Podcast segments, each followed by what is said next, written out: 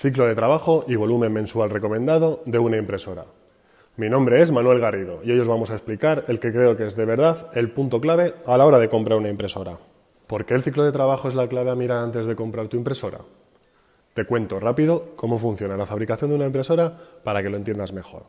Para fabricar una impresora el primer paso que dan los fabricantes es un estudio de mercado para definir qué necesita la gente y qué productos pueden hacer mejor que los demás.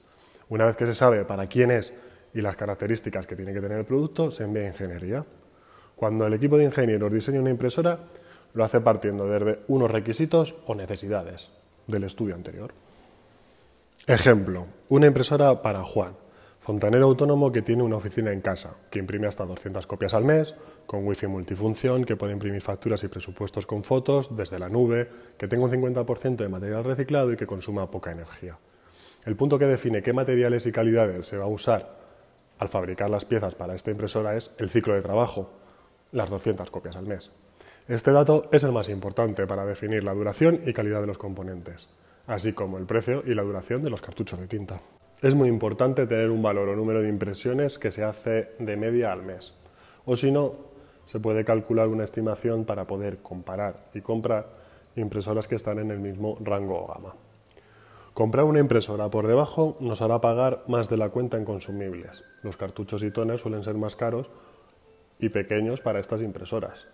Una impresora inferior, por ahorrar dinero, no saldrá cara a la larga. Es una impresora con una velocidad de impresión más lenta de lo necesario, con menos memoria RAM, por lo que si queremos mandar un documento grande va a tardar mucho más en empezar a imprimir. Si elegimos una gama para un ciclo muy superior, estaremos pagando mucho más de la cuenta en la compra de la impresora ya que para un mayor volumen pues los componentes que lleva son de más calidad y con un precio superior. Elegir un equipo de una gama muy superior tiene la ventaja de ser más rápida, con más memoria, en muchos casos mejor calidad, cartuchos y toner más grandes y más baratos, pero claro, pagando un precio mucho mayor. En que cartucho, al ser una empresa creada para ahorrar, no lo recomendamos. No es una buena opción si quieres optimizar tus recursos.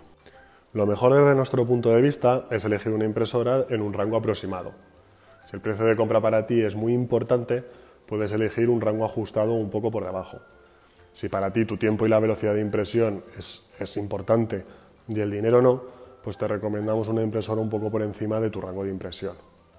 Muchos clientes nos dicen, sí, claro, Manuel, pero yo sé cuánto voy a imprimir hoy, pero no cuánto voy a imprimir mañana. No te preocupes, si eliges una impresora y luego tienes que imprimir por encima de ese rango, es posible. Solo hará que el equipo tenga una vida útil mucho menor. Un ejemplo para que entiendas esto mejor. Si elegimos un coche, el fabricante nos dará una garantía de dos años y 80.000 kilómetros, porque entiende que el uso medio para ese coche son 40.000 kilómetros al año. También ha calculado que el producto tiene una vida útil de 10 años, por lo que su motor, batería y todos los componentes están diseñados para hacer unos 400.000 kilómetros. Al igual que una impresora, puedes hacer muchas más copias, con ese coche puedes hacer 100.000 kilómetros al año, pero pasado 80.000, pues el fabricante ya no te va a dar garantía. Además, en cuatro años es probable que tengas que plantearte cambiarlo. El coche se ha quedado viejo y ya ha sido amortizado. Con las impresoras pasa lo mismo. Tienen un ciclo de trabajo máximo, pero lo importante es el ciclo de trabajo mensual. Hay muchas impresoras láser en las que se puede ver un ciclo de trabajo máximo de 20.000 páginas, ciclo de trabajo mensual de 2.500. Si imprimes 20.000 páginas, tienes que saber que la garantía solo te va a servir para tres meses y que la vida útil de la impresora va a bajar mucho, de 7 a 10 años a tan solo 15 meses. ¿Cómo calculamos esto? Pues en el mejor de los casos las impresoras están diseñadas para 10 años. Si multiplicas los años por los meses, por las 2.500 copias al mes, te sale un total de vida útil de unas 300.000 copias. Imprimiendo 20.000 páginas al mes, vas a llegar a ese número de páginas en tan solo 15 meses. En 15 meses, la impresora estará tan vieja o amortizada como el coche de 400.000 kilómetros del ejemplo anterior. Por esto, al no ser que imprimas mucho de forma esporádica y luego no uses la impresora en meses, es mucho más útil el ciclo de trabajo mensual que el ciclo de trabajo máximo. ¿Qué tipos de copias voy a hacer?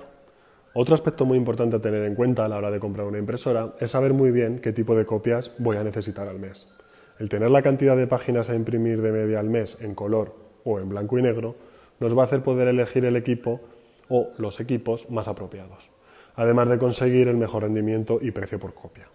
Esto lo descubrirás en los próximos dos capítulos. Si tienes cualquier duda o sugerencia, puedes hacerla en los comentarios de este episodio o en quecartucho.es barra blog. Yo mismo te contestaré.